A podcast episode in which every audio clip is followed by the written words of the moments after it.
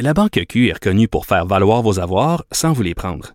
Mais quand vous pensez à votre premier compte bancaire, tu sais, dans le temps à l'école, vous faisiez vos dépôts avec vos scènes dans la petite enveloppe. Hmm, C'était bien beau. Mais avec le temps, ce vieux compte-là vous a coûté des milliers de dollars en frais, puis vous ne faites pas une scène d'intérêt. Avec la Banque Q, vous obtenez des intérêts élevés et aucun frais sur vos services bancaires courants. Autrement dit, ça fait pas mal plus de scènes dans votre enveloppe, ça. Banque Q. Faites valoir vos avoirs. Visitez banqueq.ca pour en savoir plus. Acheter une voiture usagée, ça peut être stressant, mais prenez une grande respiration.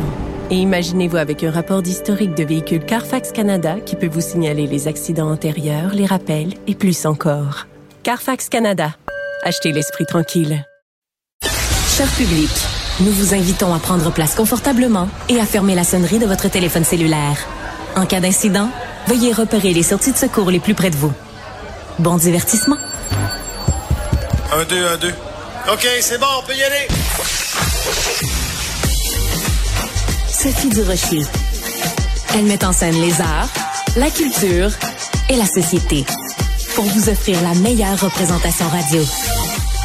Sophie Durocher. Tout un spectacle radiophonique. Bonjour tout le monde, j'espère que vous allez bien. Merci beaucoup d'avoir choisi Cube Radio, puis vous avez bien fait parce qu'aujourd'hui, je vous propose une entrevue avec quelqu'un d'absolument fascinant. Je vous explique le contexte. Vous êtes peut-être comme moi fasciné vraiment par les gens que, quand j'étais petite, on appelait les surdoués. Aujourd'hui, on, dit- simplement des gens qui ont une douance ou des gens qui ont qui ont un haut potentiel intellectuel, euh, ben, c'est un phénomène, moi, qui me fascine. C'est pour ça que j'ai lu avec beaucoup d'attention un livre écrit par Dominique Gagnon. Ce livre s'intitule J'aime les zèbres, le sous-titre pour mieux comprendre les personnes à haut potentiel intellectuel. Donc, on nous explique exactement c'est quoi avoir une douance. Et il y a les témoignages de différentes personnes qui elles-mêmes ont une douance. Mathieu Cyr, Chloé Legris, Dominique Gagnon lui-même. Et là, on tombe sur le témoignage de quelqu'un que vous connaissez bien, Anaïs Favron, qui est euh, animatrice radio, télé, comédienne, improvisatrice et qui est aussi une douance. Et elle a très gentiment accepté de me parler au téléphone. Bonjour Anaïs. Bonjour, ça va bien? Ben moi ça va très bien. Je suis, euh, j'ai lu donc tout le passage du livre euh, où vous racontez votre douance. Et la première question que je me suis posée, c'est euh, pendant très longtemps, euh, les gens qui avaient une douance gardaient ça pour eux. Pourquoi vous, vous avez décidé à un moment donné d'en parler à la télé, mais surtout d'en parler beaucoup en détail dans ce livre-là? Mais au départ, euh, je voulais pas vraiment en parler parce que euh, c'est très tabou puis ça amène plus de négatifs que de positifs. Fait que moi, ça, ça m'intéressait pas d'aller là-dedans. Euh, mais à un moment donné, j'en ai parlé à un moment où j'étais bien avec quelqu'un à qui j'avais confiance. Tu sais, ça s'est passé naturellement. Puis le, le, le nombre de messages que j'ai eus et de gens qui sont venus me parler après ça, pour vrai, ça a été comme OK, je suis pas toute seule. puis, puis, puis c'est plus dur qu'on pense. Puis les préjugés sont épouvantables. Puis, puis tu sais, je sais que Mathieu Cyr était sorti avant moi. Puis j'ai fait Oui. Oh mon Dieu, qu'est-ce qu'il vit? Je veux pas vivre ce qu'il vit. Tu sais.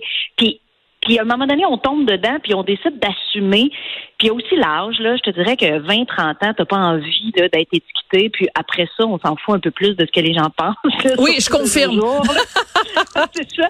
Fait que de nos jours, on s'en fout un peu. Puis pour vrai, je me suis dit, si si j'aide 50 personnes puis que je reçois 50 insultes, ben ça va valoir la peine, puis tant pis. Voilà, puis il va falloir se concentrer plus sur les 50 personnes que vous aidez que que les 50 ins- insultes. Mais je note quelque chose que vous avez dit. Il y a plus de négatifs que de positifs. Est-ce que c'est ce que vous pensiez à l'époque et maintenant vous pensez différemment, ou vous pensez encore que il y a plus de choses négatives qui sont associées à la douance que de choses positives? Ben moi, c'est ce que je pense pour moi. Ouais. Après, chaque personne douée a vraiment, vraiment. Ben, ce qu'on apprend là, tu sais, dans les lectures puis dans le- la science sur la douance, c'est qu'il y en a pas deux pareils. Il n'y a pas deux personnes qui le vivent de la même façon. Moi, pour moi, la douance, c'est un handicap. Ça m'a empêché de faire des choses, ça rend ma vie plus compliquée euh, pa- parce que euh, parce que je suis pas devenue astrophysicienne, tu sais, je m'en suis pas servie. c'est moi le, le seul point positif là que j'ai, c'est que je suis la meilleure pour remplir un lave-vaisselle, puis je suis la meilleure pour remplir des bagages dans un coffre de voiture. Ça c'est inutile comme talent. C'est c'est juste être bon à Tetris là, ça donne rien dans la vie.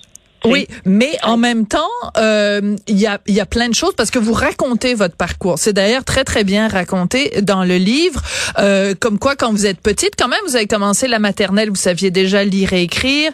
Euh, donc il y a plein de choses. L'école pour vous, c'était une activité sociale, alors que pour bien des gens, c'est un cauchemar aller à, à l'école. Pour vous, tous les apprentissages étaient faciles, puis vous étiez plus rapide que, que les autres. Donc, ça vous a quand même apporté du positif, au moins dans vos études ou même pas? Mais je dirais même pas parce que, mais moi, je l'ai su très tard. Là. Moi, je le sais depuis peut-être six ans, même pas le cinq, six ans que, que j'ai ça. Moi, avant, je pensais que j'étais autiste. Oui. Fait que tu sais, fait que, un moment donné, on n'en parle pas, on sait qu'on est différent, on fait notre petit bout de chemin sans que personne se rende compte qu'on est différent parce qu'on veut fitter dans le moule puis dans la société. Fait que ça, ça a été ma vie, là, un peu de me camoufler puis d'être comme les gens voulaient que je sois pour pour être acceptée. Puis, puis à un moment donné, arrive un diagnostic et là arrivent des lectures et là arrive une hmm. compréhension et on rencontre d'autres gens comme nous et là avec qui on est enfin à l'aise de dire certaines choses. C'est comme quoi? Ça m'est arrivé comme quoi? Donne-moi, donnez-moi un exemple que quand vous rencontrez quelqu'un qui a une douance comme vous, donc qui a un QI élevé, de choses dont vous pouvez parler, parce que moi, j'ai pas un QI super élevé, donc donnez-moi un exemple de quoi ça... Avez-vous vraiment fait les tests? Non. Si vous avez pas, parce que on pourrait soupçonner que vous en avez un, mais bon, on n'ira pas là. Mais, mais par exemple, oui. l'impatience. Mais quand on ne sait pas qu'on a ça, puis qu'on apprend que quand la lumière est verte, on avance, quand elle est rouge, on arrête. Pour moi, on me le dit une fois, je le sais pour la vie. Mais quand il y a des gens qu'il faut expliquer, on a l'impression qu'ils nous écoutent pas. Puis on pense que les gens nous niaisent, puis on pense qu'on fait rire de nous, alors que c'est juste qu'il y a des gens qui ont besoin de plus de temps pour assimiler les choses. Mais quand on ne sait pas ça, nous, on lit une fois, on l'applique. Fait que là, après, on devient patient, puis on, on pense. Je comprends. On pense qu'on n'est pas fin, puis on pense qu'on est dur, puis on pense qu'on est rude.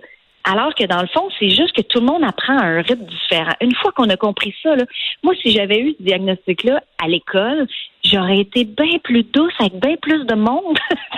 c'est ça aussi, tu sais, je m'en veux de mes agissements, je m'en veux de comment j'étais, de comment je trouvais tu sais, c'est que l'école, ça devient plate quand on comprend vite. C'est sûr. Parce que moi, j'ai eu de la chance dans mon parcours. Tu sais, aujourd'hui, là, quand on a un enfant qui a une douance, il faut faire bien, bien, bien attention parce que parce qu'il y en a beaucoup qui finissent pas l'école. Il y en a plein qui ont pas leur diplôme. Il y en a plein qui, qui tu sais, qu'on pense qui, qui sont pas bons à l'école alors qu'ils ont une douance. C'est juste que l'école est pas faite pour tout le monde. Absolument. L'école est faite pour ceux qui ont plus de difficultés. Elle est pas faite pour ceux qui ont de la facilité.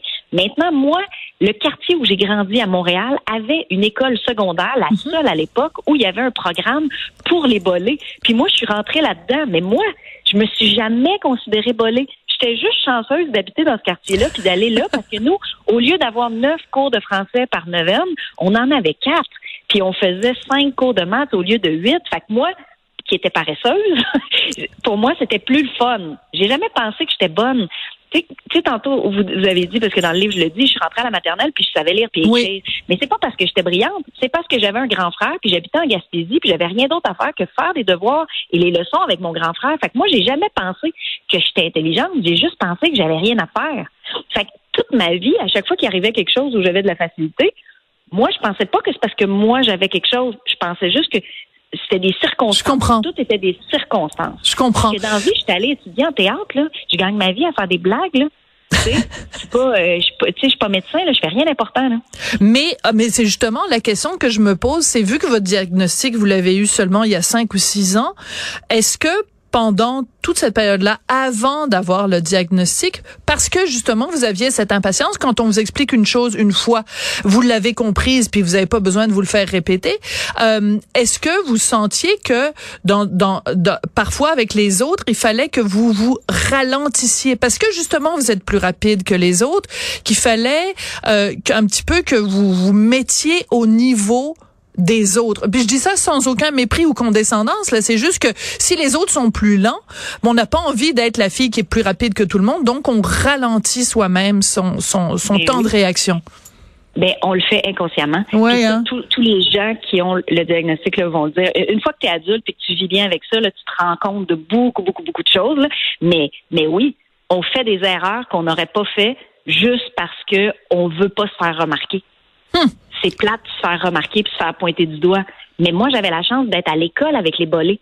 Fait que nous autres, personne ne se pointait du doigt parce que tu étais bon à l'école, mais mes amis étaient dans le programme régulier. Mais eux autres, ils savaient pas les notes que j'avais. Fait que je m'en suis comme sortie super bien avec des parents super à l'écoute. En fait, ouf, notre enfant a un petit peu trop d'énergie, on va l'inscrire à la gymnastique.